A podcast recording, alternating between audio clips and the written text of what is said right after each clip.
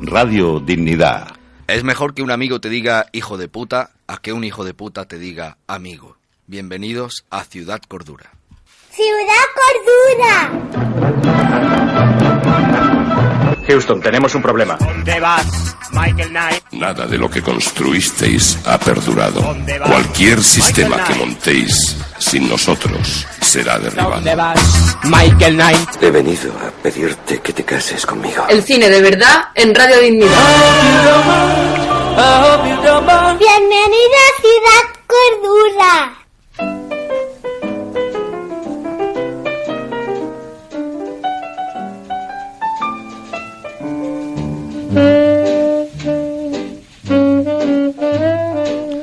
Buenos días, buenas tardes y buenas noches, queridos, queridas criaturitas de la noche, tanto habitantes como habitantas y como habitontos que residen en Ciudad Cordura. Han sido 102 programas piloto con vosotros, pero nadie te avisa cuando tu vida empieza a convertirse en una película de terror. Incluso aquí en las catacumbas del Colegio Rey Heredia podemos tratar de estudiar la naturaleza humana, pero no podemos escapar de ella. Ha sido fácil envejecer con vosotros desde febrero de 2014, cuando Miguel Ángel Exterminador y yo mismo comenzamos a radiar, pero las cosas han cambiado mucho desde entonces y ahora los autónomos se llaman freelance, los pluriempleados tienen mini jobs, el acoso se llama bullying, nosotros bebemos cocktails y tratamos de hacer un brainstorming sobre ello junto a Billie Holiday.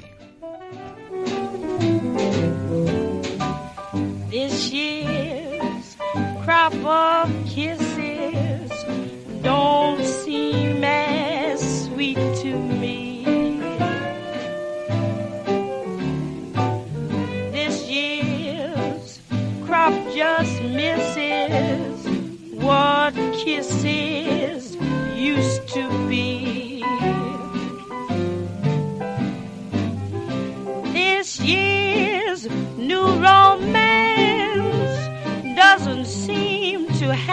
Chance, even helped by Mr. Moon above. This year's crop of kisses is not for me, for I'm still wearing last year's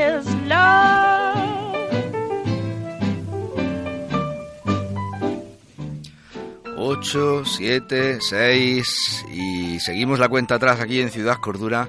Pues sí, queridos amigos, nadie te avisa cuando tu vida comienza a convertirse en una película de risa. Y quizá todo lo que tiene forma de pene es malo. No lo sabemos. Nos hemos metido en un tremendo laberinto porque la vida solo se entiende mirando hacia atrás, queridos amiguitos, pero debe vivirse mirando hacia adelante. En el programa de hoy Salvaremos a Bobby de las garras de Jared, el malvado rey de los goblins. Viajaremos por el pantano del hedor eterno y conoceremos a, a muchos héroes junto a todos nuestros juguetes de la infancia. Bienvenidos a Ciudad Cordura, episodio piloto 102, porque hoy estamos dentro del laberinto.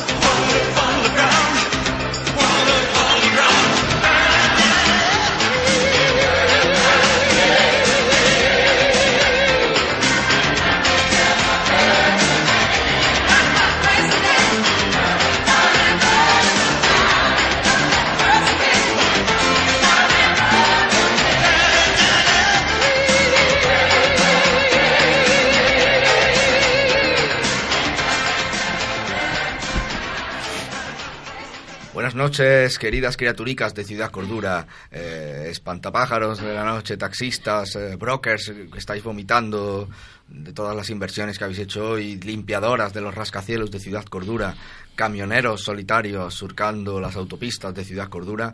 Estamos aquí una noche más con todos vosotros dentro del laberinto. Una noche más con a mi izquierda, pero mm, quizá política, no lo sé, no lo sé. a una, tiene una lata que pone el flipao. El flipao, sí. Pero también le Puede llamamos ser. Tate por aquí. Buenas noches. Buenas noches, buenas noches y feliz año nuevo a, a quien nos esté escuchando. Feliz año nuevo. Pues eh, a mi derecha, por otro lado, ten- tiene una lata que pone 14% más y, y- y le llaman David. ¿Qué tal? Buenas noches. Buenas noches, David. ¿Cómo estás? Bien, bueno, un poco asustado y eso, porque... ¿Qué te ha pasado? Pues, eh, mira, he dejado las últimas cuotas del kickboxing sin pagar y tengo miedo de que me peguen una paliza. ¿Del kickbox qué te has metido? ¿A kickboxing? Sí, tú sabes, yo llevaba ya meses y eso, descargando ahí mi, mi ira. Tu ira. Y... Hay que decir que es una persona muy violenta. Sí, claro. Está, no está aquí en el programa, nunca lo hemos dicho, por- porque le han, se le han mandado como terapia, que Sí, hable con nosotros. Son de estos sociales Que que, me ha puesto desahogue. el juez y eso, pero Después bueno. de todo esto es un confesionario la radio. Claro. Entonces Y- estás descargando estoy, tu ira, pero, Sí, claro, y... pero y es estás que- sin pelas y también. esto- sí, porque ha llegado enero, muy malo, y... La cuesta de enero. la cuesta de enero la he empezado yo en diciembre. Y no has pagado el no, no he pagado y entonces, pues, claro, tengo miedo. Y estaba pensando que, que debería haberme apuntado a clases de cocina, que como mucho me iba a llevar un tartazo. Sí, pero, pero ahora me puedo llevar muchos tortazos. Los del kickboxing te pueden pegar como no les pagues. Págale, por favor, págale. Sí, sí, estoy, estoy ahorrando poco a poco. Voy a, a hacer un crowdfunding para pagar. Y Tate, he visto que hoy has traído por aquí tu, tu li- el, el libro este que, que no, el libro que escribiste. Sí, el- bueno, espero que no sea el libro que escribí siempre. El- estoy ya, libro. claro, claro, estoy He ya... venido aquí a hablar de mi De hecho, libro. estoy escribiendo, estoy escribiendo otro. Vamos a hablar de su primer tengo libro. como dos proyectos así, más o menos, o alguno más. Bien, incluso. bien. O sea que No estoy, y, estoy liado. y- y de, de qué iba el primero? El primero. Para ah, que no bueno, se esté sí, escuchando por si alguien no se lo ha leído por si todavía. alguien Es raro, pero... no, no ha escuchado todos los capítulos de Ciudad Cultura. Nada, es una, una distopía en la que, pero vamos, es un situacional, en la que un, un hombre es escogido de los bajos fondos y es obligado a, a jugar una especie de, de ruleta rusa en grupo. O sea, básicamente esa es la premisa. Una ruleta rusa. ¿Y en qué estás trabajando ahora para la siguiente Pues la idea? continuación de esta, que no necesariamente es, es con los mismos personajes, realmente no la historia no tiene mucho que ver, pero sí se sitúan en el mismo mundo distópico, en las mismas fechas prácticamente, y prácticamente también en la, la misma ciudad o en los aledaños cercanías de la misma ciudad. Entonces, a lo mejor hay algún guiño a esta, pero no es necesario haberse leído esta para entender la otra. Lo que pasa es que esta otra será más larga, es más, es más un drama, hay menos de acción, menos situacional, sus- o sea, pasan más días, pasan, pasan muchas más cosas. Es diferente, vaya. Pero vamos, también me va a llevar más tiempo, pero vamos, ya, ya, Pero, ya he hecho eh, has dicho que es un drama, pero en plan de amor. Vas a meter ya.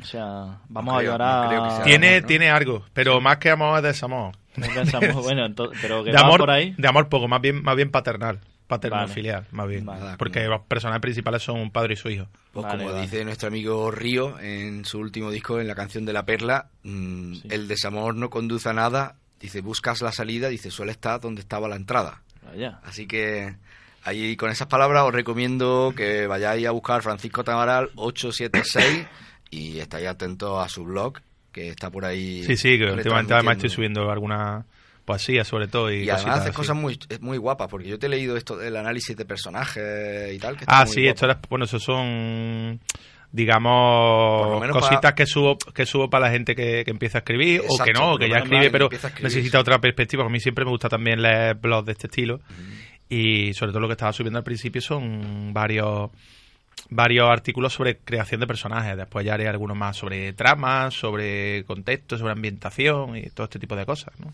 Que hace falta a la hora de crear una historia, no solo no solo escribirla incluso, sino Eh. para ¿Y cómo lo llevas? ¿Tienes continuidad o...? Sí, ahora en Navidad he estado como estamos todos en Ya. otras cosas, un poco tocándonos la, la, la breva. En la cuesta de enero ya, ¿no? Sí, sí, sí, ahora ya sí, ahora ya sí me he puesto. Ya sí me he puesto. Bueno, pues eh, hemos empezado ah, el programa con una canción de David Bowie que justamente hace ahora un año, pues un año y dos o tres días que falleció. Entonces también en este programa queremos dedicarle un recuerdo. En esta película además era uno de los protagonistas. La canción que hemos escuchado se llamaba Underground, es una de las canciones de la banda sonora de esta película de 1986, Labyrinth o Dentro del laberinto. Y la canción decía, eh, nadie te puede culpar por, por largarte. Dice, "Ah, mucho rechazo, te falta amor, la vida puede ser fácil. Dice, no me digas que la verdad duele, pequeña, porque yo sé que duele como el infierno, pero abajo, en el fondo, encontrarás a alguien verdadero, eh, una tierra serena, una luna de cristal. Así que así comienza la película Dentro del laberinto, una película en la que una noche los, los padres de la, de la pequeña Sara salen de, de fiesta y la dejan a ella, los padres desaparecen muy poco tiempo en la película y la dejan en casa junto a su llorón hermano Toby.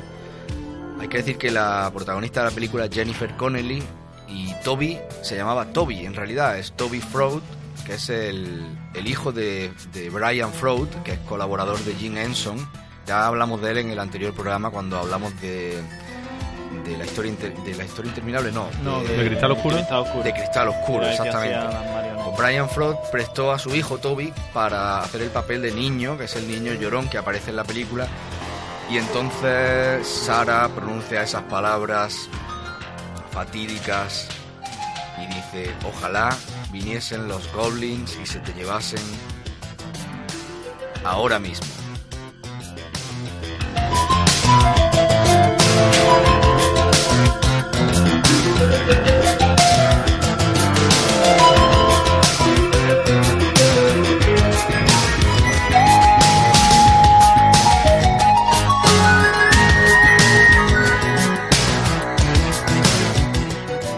Aparece, aparece ante ella una lechuza, el- de repente hay tormenta y se abren las ventanas de golpe.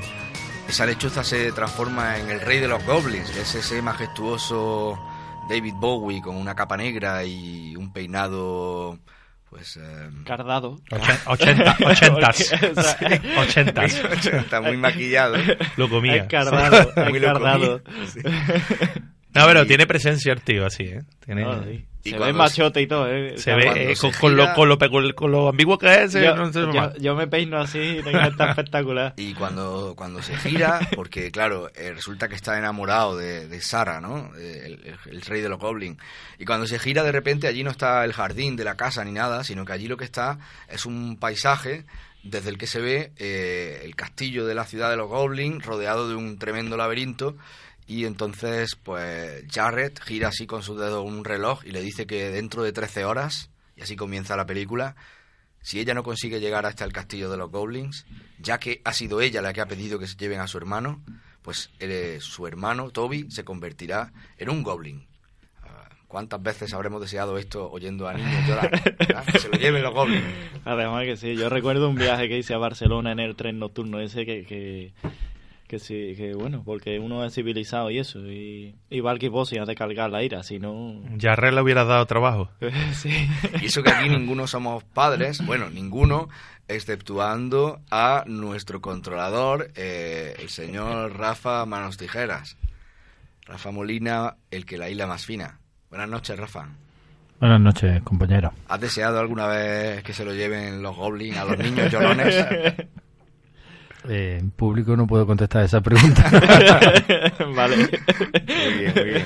Por suerte, tu hija, aunque yo que se- seguramente lloraría cuando era pequeña, pero ahora cuando, cuando canta, pues tiene buena voz, ¿no? Sí, no se la llevaron los goblins. ¿Se le, se le puede hacer alguna publicidad a algo de lo, a, lo, a lo que está haciendo ahora, la de cantar? Sí, sí, por supuesto. De hecho, habría que decirlo. Os tenéis que meter eh, en Instagram y apoyarla para que... ¿Cómo lo encontramos? Eh, ¿Cómo se llama el grupo? Ahora, de- ahora nos pasa, ahora nos pasa, Búscalo, ahora, en Rafa, unos, ahora búscalo. en unos minutos nos pasa el, la referencia, ¿vale? Búscala, búscala. Muy bien, bueno, pues entonces nos quedamos aquí con el Rey de los Goblins y Sara, que se adentra ahí en el castillo. Esto es una película de 1986, Jim Henson, Brian Frost, ya hemos hablado de que... 30 añitos ya, ¿eh? Hombre, oh, joder, sí, ¿eh? Son 30 añitos ya de película. Siento- siento Nada, nada, eso, es- eso es cuatro pipas. Subiéndolo con perspectiva, a, a mí la película me parece que está muy, muy bien. Joder, la, pe- la A película de efectos especiales está genial. ¿no? Sí, sí, sí, sí. Está muy bien. De hecho, yo viéndola, viéndola pensaba en, en el cuánto odio los, los efectos por ordenador o la mayoría de efectos por ordenador. Yo también. Yo creo que la, la última peli ahí que estaba en la frontera para mí es, es Parque Jurásico, Parque ¿no? Jurásico. Es que está... Sí, Y esa mezclaba bien, pero ya a partir de ahí ya es todo Eh, cagada. todo, todo, todo. Está increíble. Vamos a ver ese momento donde está mm, David Bowie rodeado de todos los goblins con el chico y lo lanza. Y lanza el muñeco. Baila con él. Sí, además se llama La Danza Mágica, Magic Dance. Vamos a escuchar esa canción. Cago, luego existo. El cine y la vida en Radio Dignidad. Mi culo se agita. ¡Tu culo! Pero usted cuide su culo, culo, culo. Vuestros culos serán míos.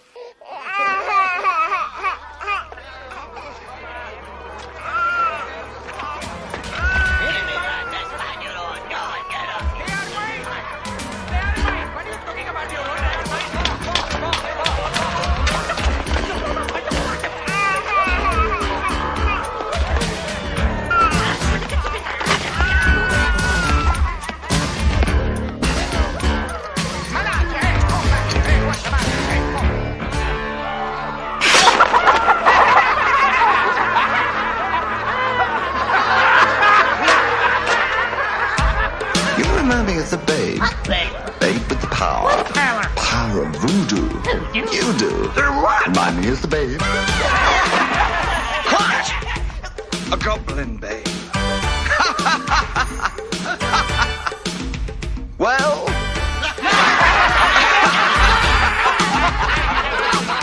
I saw my baby crying hard as babe could cry. What could I do? My baby's love had gone and left my baby blue. Nobody knew what kind of magic spell to use. Slime and snails, or puppy tail, thunder or lightning. And baby said, Dance magic dance, dance magic dance, magic dance, magic dance. That baby. Jump magic jump, magic jump, magic jump, magic jump. That magic jump on me. Slap that baby, make him pay. Bueno, pues vamos a dedicarle a uno de nuestros oyentes más fieles, que yo sé que hay mucha gente por ahí. A... Esta va por Evaristo, que yo sé que le gusta esto. Ah, esta cervecita. El líquido combustible que nos ha acompañado tantos programas. Vaya.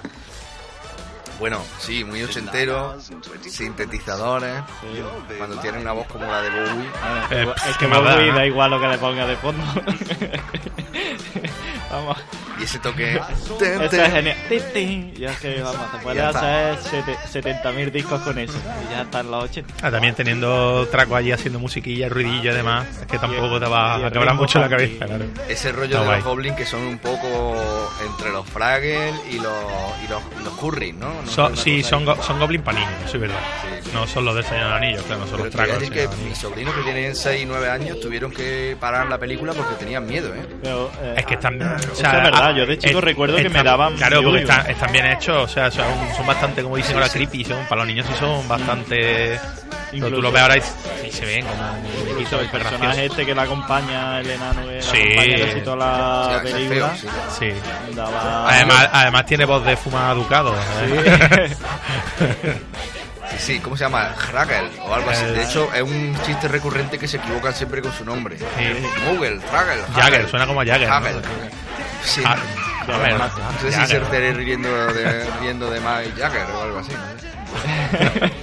Pero a mí donde me daban miedo era cuando, cuando la chica está en su habitación y entonces se ven como sombras, así que desaparecen. Sí, saliendo por todos dices, lados. Hostia, ahí hay algo, No, ¿sabes? yo Pero no de, pe- veía claramente de lo que pequeño que recuerdo que me da un poco más de cosa lo de las manos, la parte de las manos, quizás. Hostia, ¿verdad? o- Hostia, la- cuando... A mí, por a ahí. mí me encanta cuando hacen que todas las manos parezcan, parezcan caras. Sí, sí, Buah. eso está de Y cuando cae lo que la van sujetando a las manos sí. da yuyu también. Sí, sí, da cosita, cosita. Sí, le dicen que en realidad la suben o la bajan, lo que ella quiera, ¿no? claro. Pero forman caras que hablan y tú dices, Sí, "Hostia, con las manos, está, ¿cómo está genial, hablar?". vaya. Sí. Ah, Un personaje gracioso es este que va encima del perro. Sí. Que, que es como un perro que va encima del perro. Es que ese es buenísimo. Que es como un. Así sí, como un- sea un Pero- poco un poco petimetre, ¿no? Un poco Bueno, así re- y sí. caballeresco, pero eh, la caga cada Hay está una, hay una, bueno, todos los personajes que van saliendo durante la película, en realidad, si os habéis fijado en la primera imagen, eh, aparecen Están, están en su cuarto, ¿no? todos, todos los Sí, sí, juguetes. incluso, pero incluso Jared, incluso a él, de Divo Wista también. De hecho, sale ella, sale, hay fotos en las que hay como fotos de estas de, de act- actrices o actores de la época o lo que sea, algo así. y hay muchos en los que está una chica con un chico y el chico tiene el pelo rubio y más o menos así de ese estilo. Efectivamente, sí, sí. sí. O sea que- Salen todos los... Y, pero junto a todos los juguetes de su cuarto, cuando ya te fijas, ahora de mayor, volviendo a ver la película, Mm. resulta que también hay un libro del juez Dredd, si no me equivoco, ¿eh? ¿Sí? Yo eso no me he dado cuenta. Yo, cómic en el yo- que ponen el lomo juez yo me he dado cuenta de que estaba el, el mago de Ozzy que estaba, que ese se ve claramente. También, Al principio se ve el mago ¿Quién de Oz. está Alicia? Porque Alicia tiene Yo he mucho- visto el mago de Oz, está intentando ver si tal, pero no con el mago de Oz, Sí, sí, realidad. sí, bastante. Ella se va encontrando a bichos por el camino y tiene que llegar a un castillo donde hay una especie de... hay Va un- haciendo, va haciendo amigos por un camino que es la vida, ¿no? Algo así es lo Bueno, que. es, es como eso y mezclar eso con Alicia Sí. que tiene pruebas. que Parecido, tiene- sí. pues, Me gusta mucho cómo comienza la película, cuando ella está intentando entrar en el laberinto y entonces encuentra a este Hagel y le aparecen una especie de hadas Sí. que, le, que le muerden, ¿no?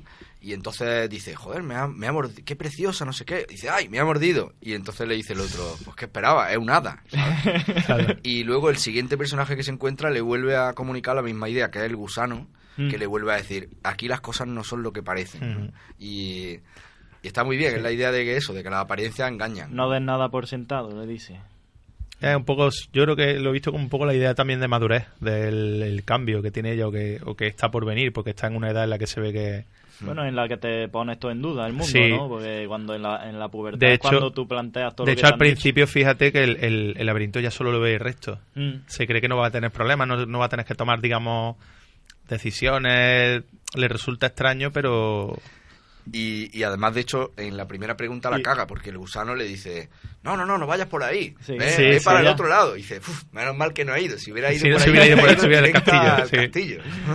Además, y la, caga totalmente. Claro, el gusano lo sabe, que ella quiere llegar allí, ¿no? Y luego aparecen una infinidad de situaciones eh, que esto tiene un poco de paralelo con las películas anteriores que hemos visto, de el- eh, la- incluso la historia interminable, tiene situaciones de dilema, de pruebas que ella tiene que pasar, ¿no?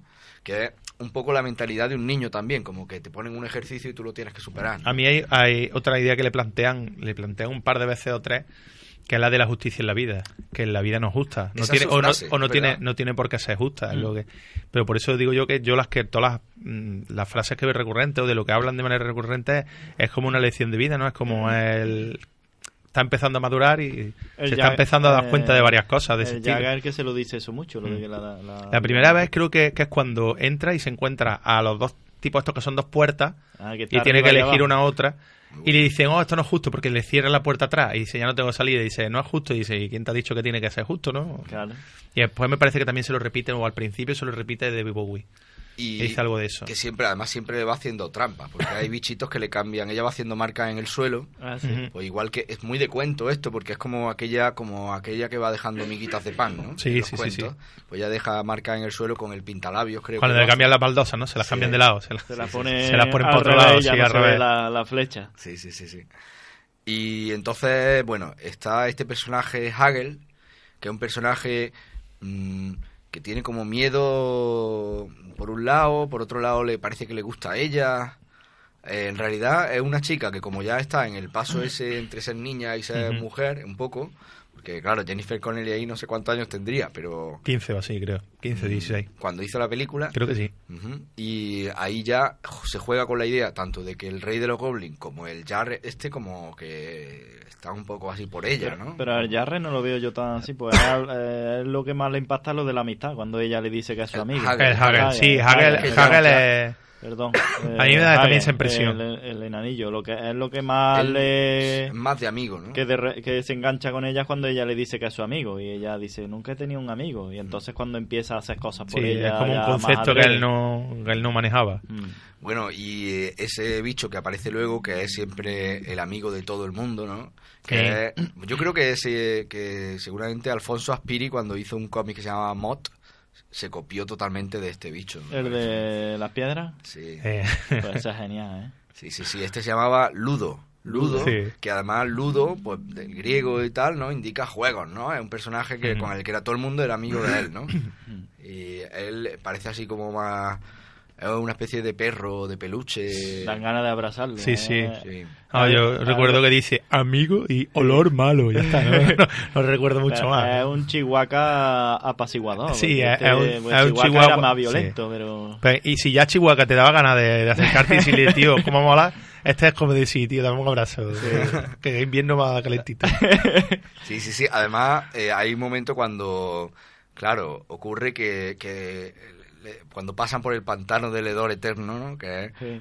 un, supongo, no sé, me parece un miedo muy infantil, ¿no? El, de, el miedo de que siempre vas a apestar, ya toda, toda tu Bueno, vida, ¿no? eso no es a lo más infantil, eso sí es muy de la pubertad. En la Sí, pubertad es eh, cuando te empieza a oler todo Exacto. De y sobre, mil maneras. eh, pero- sobre todo, sobre todo de por, por eh, digamos, mm, a la gente, joder, a la gente, tener a la gente lejos, no que no se quieren acercar a ti. Exacto, y en clase Sí, tienes- sí. hay mucha gente que lo pasa sí, chungo sí. porque huele peste, le Sí. huele el sudor, le huele en los pies, le huele... Sí, luego sí, eso y- cambia, y pero... lo- y la gente se mete con la gente que huele sí, mal, eh, claro. igual que hay muchos chistes con los peos y no sé qué. hierro con ellos. Mm, es verdad.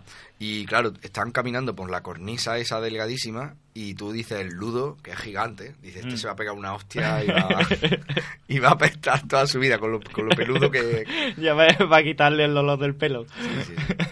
Entonces ahí se están el Ludo, Hagel y Sara y, y cuando van a atravesar el puente se encuentran con, con el perrito este, un perro que va sobre otro perro, ¿no? Sí. Interesante, ¿no? Esto. Sí, es curioso. Que una especie cogido- de perro que parece un zorrillo también, ¿eh? hay una... Pero... Y a mí me parecen como perfiles de amigos que se pueden tener a lo largo de la vida, ¿no? Porque uno es el que siempre sabes que es un buenazo, que va a poder confiar siempre en él. El otro es como el que no sabes por bien por dónde va, pero si lo conoces bien, después después te, te lo va a dar tú como es el Jagger este. Mm. Y El el, o- Hagel. y el otro es el típico, el típico que dice, hombre, un poco un poco pedante, un poco tal igual, pero el tío buena gente, que es como él. Bueno, es un personaje. El- es el un que te personajillo, entretiene, el ese que es el te que te lleva de fiesta totalmente. Pues, sabes que Es te va, te a meter en, en situaciones... con ese con el que te va a ligar. Está, está muy bien, está muy bien. Y, y luego, pues a partir de ahí, los personajes de las puertas, los bichos que le cambian las losetas, las manos y también Las están por rocas ahí... que hablan en el túnel. Las rocas que hablan- por aquí no es. Las rocas que hablan en el túnel me, bueno. me ha parecido una, como una especie de, bueno eso. de, de metáfora de esas cosas que la vida, esos consejos que nos dan y nos los pasamos por el forro de los cojones Sí, siempre. o la mente. Que a veces... A mí, a mí me ha parecido, pero Bueno, yo creo que puede ser, yo creo pueden ser varios mensajes así de ese estilo. Me da la Pero sensación ese- de que todo ese tipo de cosas que nos dicen que vamos, damos por hecho que nos lo vamos a pasar por el forro los cojones. Sí, pero eso puede ser eso que te dicen los padres, no Sí, sí, no hagas esto, no hagas lo otro. Y tú dices esto, me lo paso yo por. Y lo vas escuchando, pero Y, dices, y yo la- sigo para adelante. y, y, y lo otro sí, pero te lo tengo que decir, es como te dice tu padre. Pero déjame, además hace gracia cuando dice, déjame que lo diga, ¿no? Que, que aquí hace ya tiempo no pasa nadie. Sí, además son voces graves. que Sí, sí, sí. Sí, sí, sí, sí. Son voces Está así genial. de- Y, y luego están la... A ver cómo identificáis a estos que van a sonar ahora. Vamos a escuchar la, la canción y es un momento en que aparecen unos personajes rojos, locos, que se quitan la cabeza y la lanzan.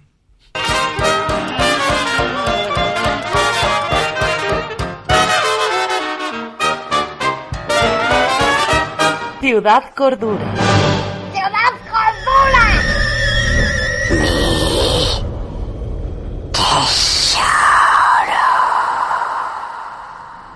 Oh, mi pequeña dorada, esto es amor a primera vista. Eres un pozo de tristeza. Yo me merezco a alguien con ingenio, un poeta. Pues muy bien, búscate una bordilla, llénate de ingenio y muérete de hambre. Oh, c'est l'amour. Pero claro, como había muchos poetas con pocos recursos aquí, Simón de Beauvoir, Sartre alguna vez, en una esquina metafísica de Montparnasse, y recorríamos los alrededores y caminábamos. Ciudad Cordura. El cine y la vida en Radio Dignidad. 103.2 FM. What's going on? What do you want? Don't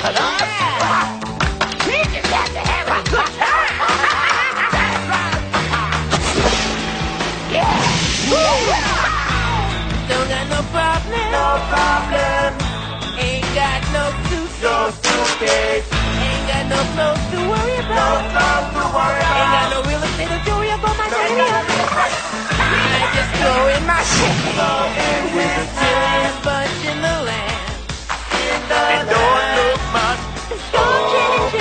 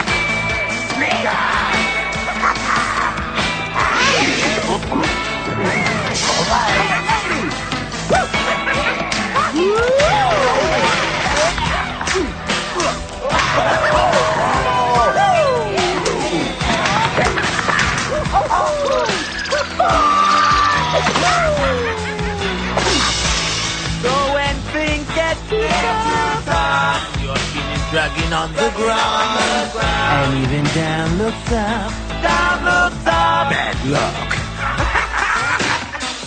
we can show you a good time. Show you a good time. And we don't charge nothing. Just you're not to stop. Wiggle it, wiggle, yeah. Get it down, rocking back, gang. Get it down with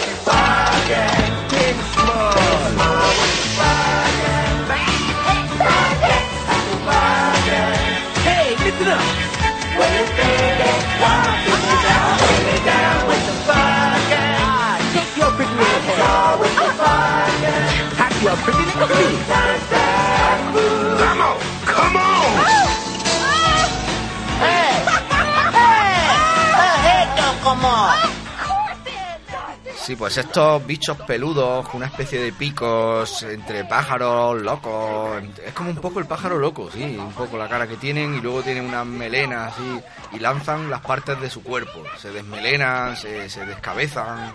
¿Qué representan?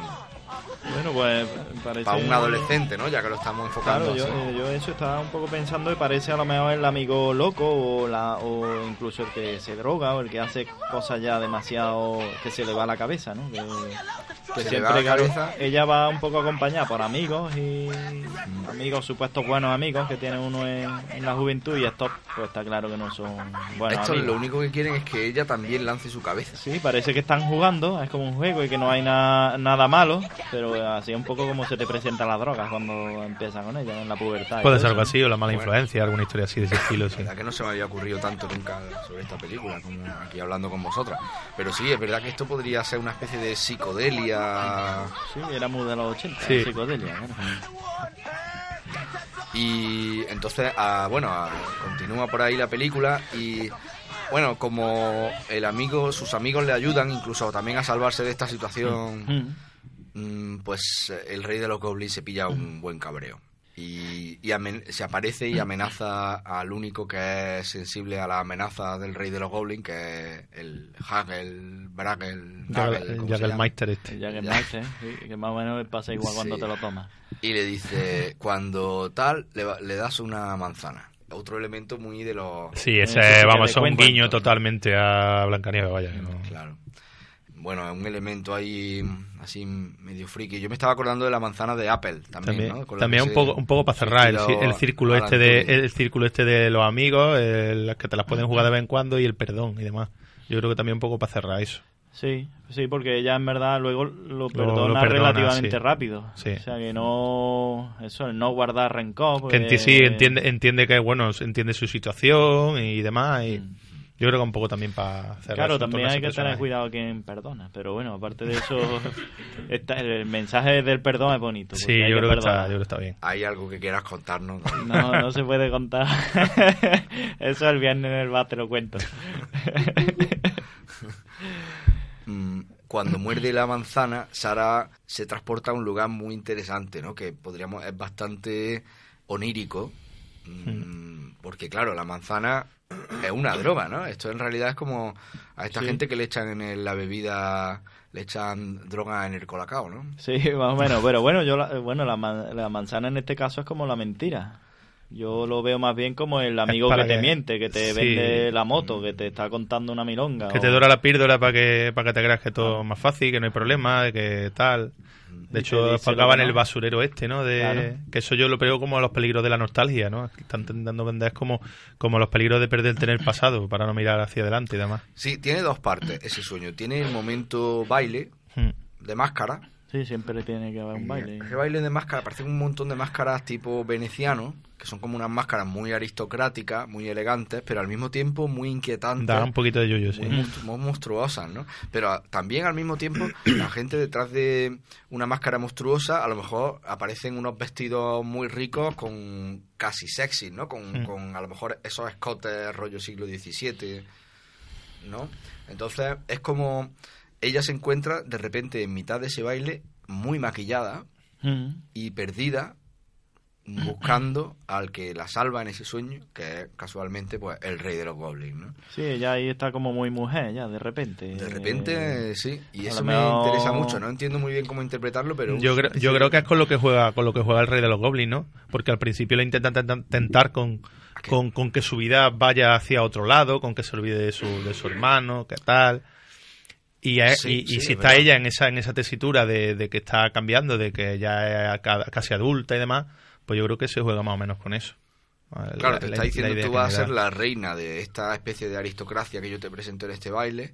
Hmm. Claro que al mismo tiempo es un baile de máscaras, ¿no? Y también es una quizá una falsa idea de te, te- te voy a decir cómo te tienes que hacer mayor, ¿no? Bueno, claro, puede ser esta, eso, esta niña que ya es mujer y que un adulto que tiene experiencia quiere Modelar. decirle que es mujer y quiere sacar provecho de, de ese hecho. Quiere modelarla a su... Claro, dice, tú eres mujer y eres, y eres este tipo de mujer y yo soy además el hombre, que ya soy Que tú hombre hombre. necesitas. Que tú necesitas. necesitas. Y, y yo creo que va, por eso un poco la manzana es más bien el engaño. Ese, Sí. Cuando nosotros nos afrontamos al mundo, la- sobre todo a nosotros nos acosan un También poco es las un poco la, mayores, la manzana también es un poco sí- lo mismo implica un poco el pecado no Pues, claro. En el cambio también de la ma- eh, al, madurar y, y qué, se- qué debo hacer si debo hacer esto si debo hacer lo otro porque ya no soy tan niña pero sigo siendo yo creo que muy representativo de la edad toda esa parte. Que por cierto, os voy a recomendar ahora que hablamos de la manzana del pecado y de la manzana de Cenicienta, un libro maravilloso de Roald Dahl, el autor de Las Brujas y de James y el Melocotón Gigante y tal, Mm. un libro muy breve que se llama eh, Cuentos en verso para niños perversos. Y el primero de los cuentos es el de Cenicienta.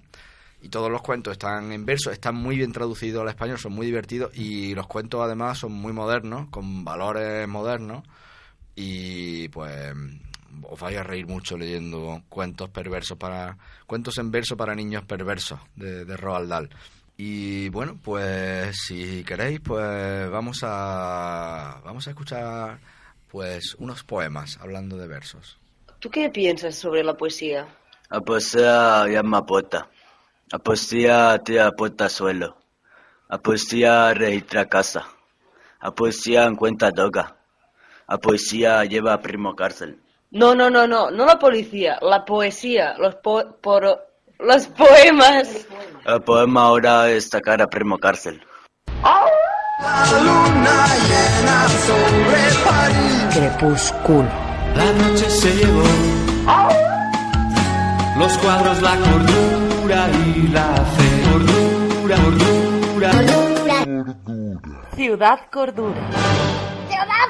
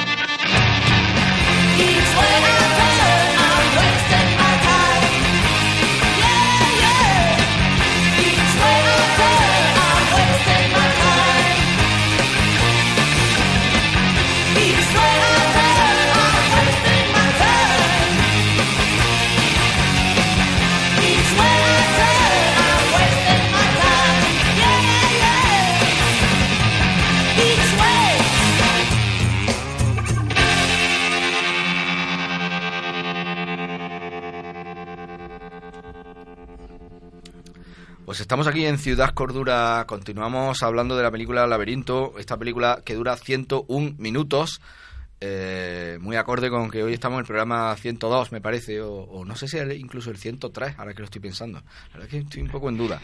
Y habíamos guardado para el final del programa algunas curiosidades eh, sobre la película, porque ya sabéis que eh, pues eh, Jim Henson, el mago de las marionetas, que había hecho con Cristal Oscuro pocos años antes la primera película que no tenía ningún actor. Esta película prácticamente no tiene actores, salvo los dos protagonistas, que son eh, David Bowie y la propia Jennifer Connelly, bueno, y el niño. eh, Sí, los padres que salen Floyd. al principio un minuto. Exacto, es verdad. Los padres también.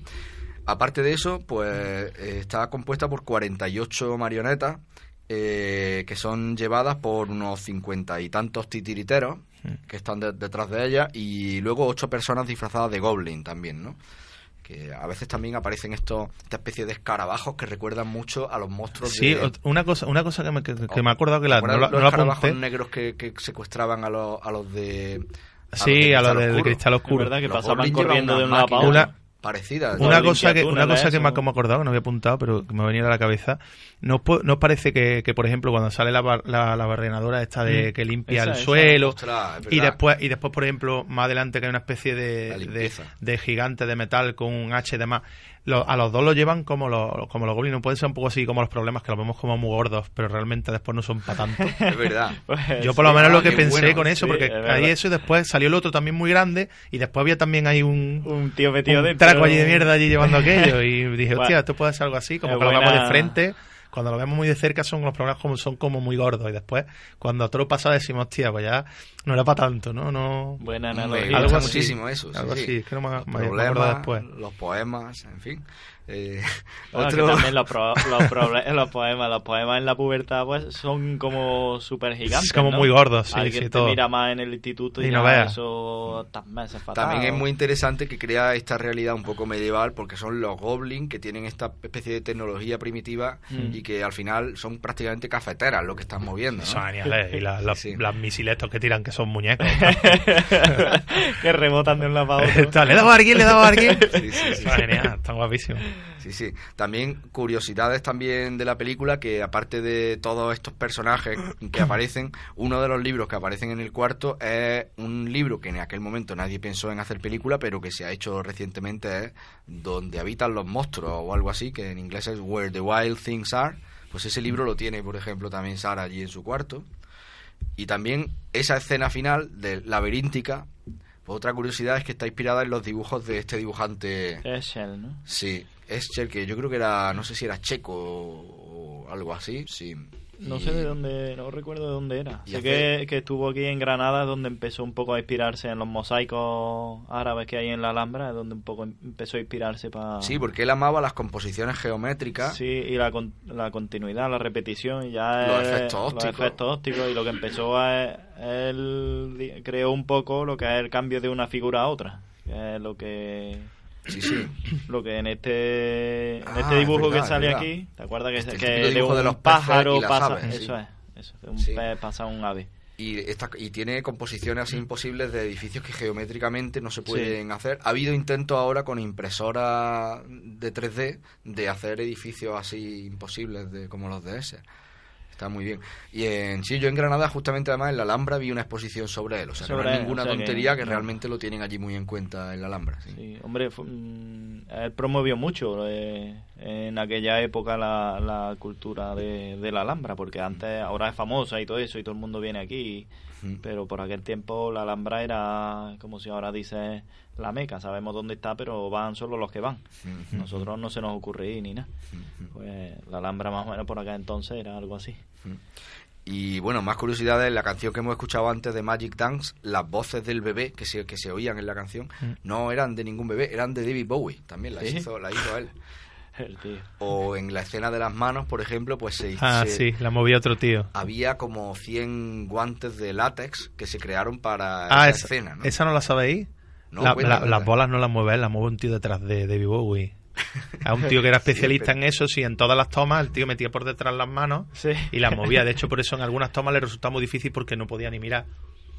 Porque tenía que ocupar todo el espacio de Bowie en la cámara y el otro metía la mano por detrás. De hecho, si os fijáis bien en alguna toma, él se ve como muy tranquilo y después la mano como aparte. Pero si no te fi- si no lo miras bien, no te das cuenta. Que no es él. como Sí, Emilio sí, Aragón, tío, ¿te acuerdas? Emilio Aragón. Como Emilio Aragón, ¿no? Los pies. Con lo- los enanos esos. Ese tío, se, em, yo no lo, había, no lo había entendido esto, pero ahora que lo dices, es verdad que... Es que me he acordado. Es que estuve, Michael es que, Mosken, es que este estuve haciendo un videoclip de, y, y me cogí unas pocas curiosidades. Y la del paquetazo de, de Bowie. es que no recuerdo, no recuerdo Sí, si es marca- la, de Marco Paquetti. la curiosidad, no, la curiosidad no recuerdo, no recuerdo si es que, que sale muy remarcado en la película o que Jim Henson and Company querían que se le notara más, pero no les dejaron.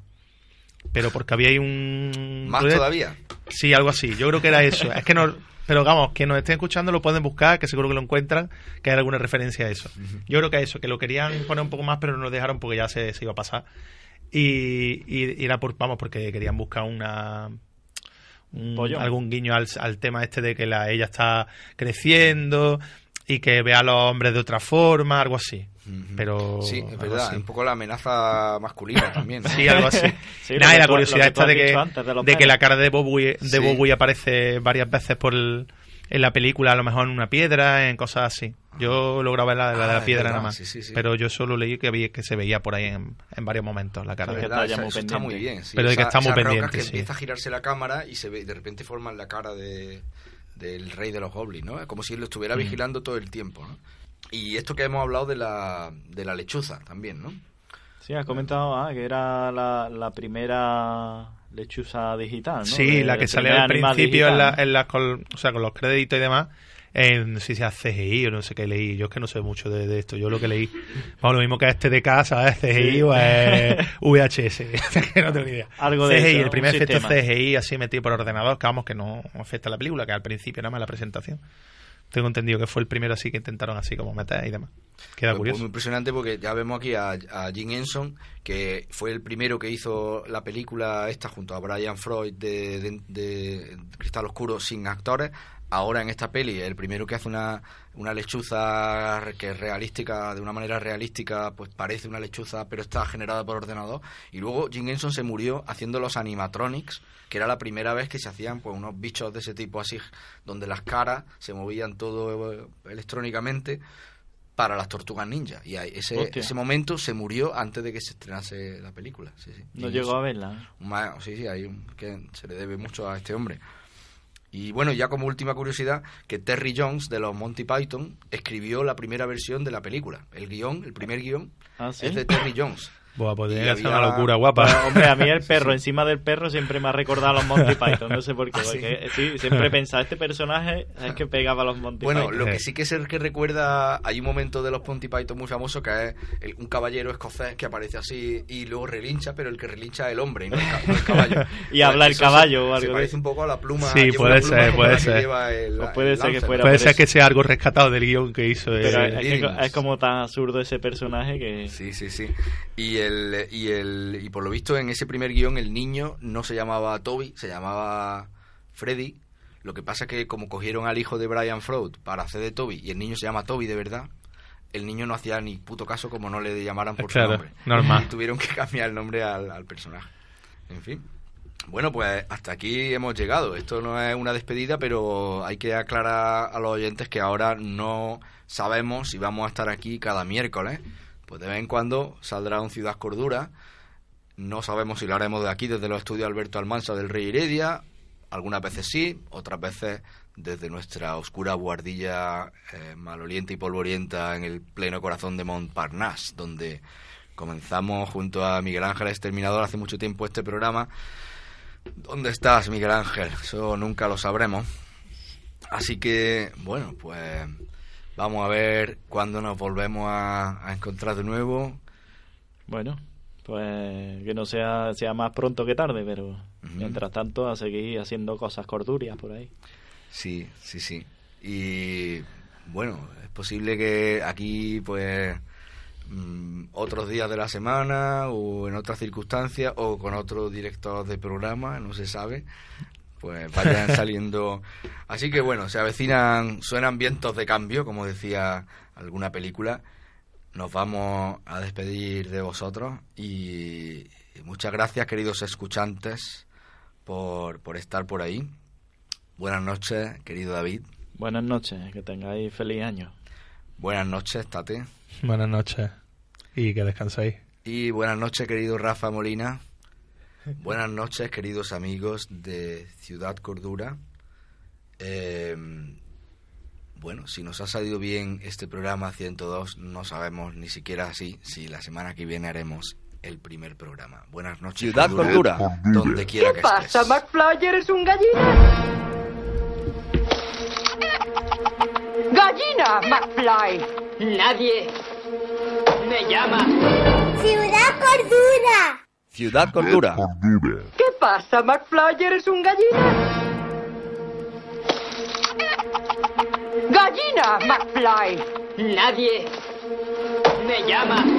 Ciudad Cordura. Sabe que tiene unos ojos muy bonitos. Podría usted enloquecer a cualquiera. No seas gilipollas. Ciudad Cordura. ¿Quieres besarme el culo? Con Miguel Ángel Caído Tenía un culo de toma pan y moja. y Miguel Ángel Exterminador. Era mucho más que un culo, era una poesía. Radio Dignidad. Y si las ranas tuviesen alas, no irían por la vida dándose golpes en el culo. El cine y la vida. ¿Por el culo? Ciudad Cordura, con la vida por delante y por detrás.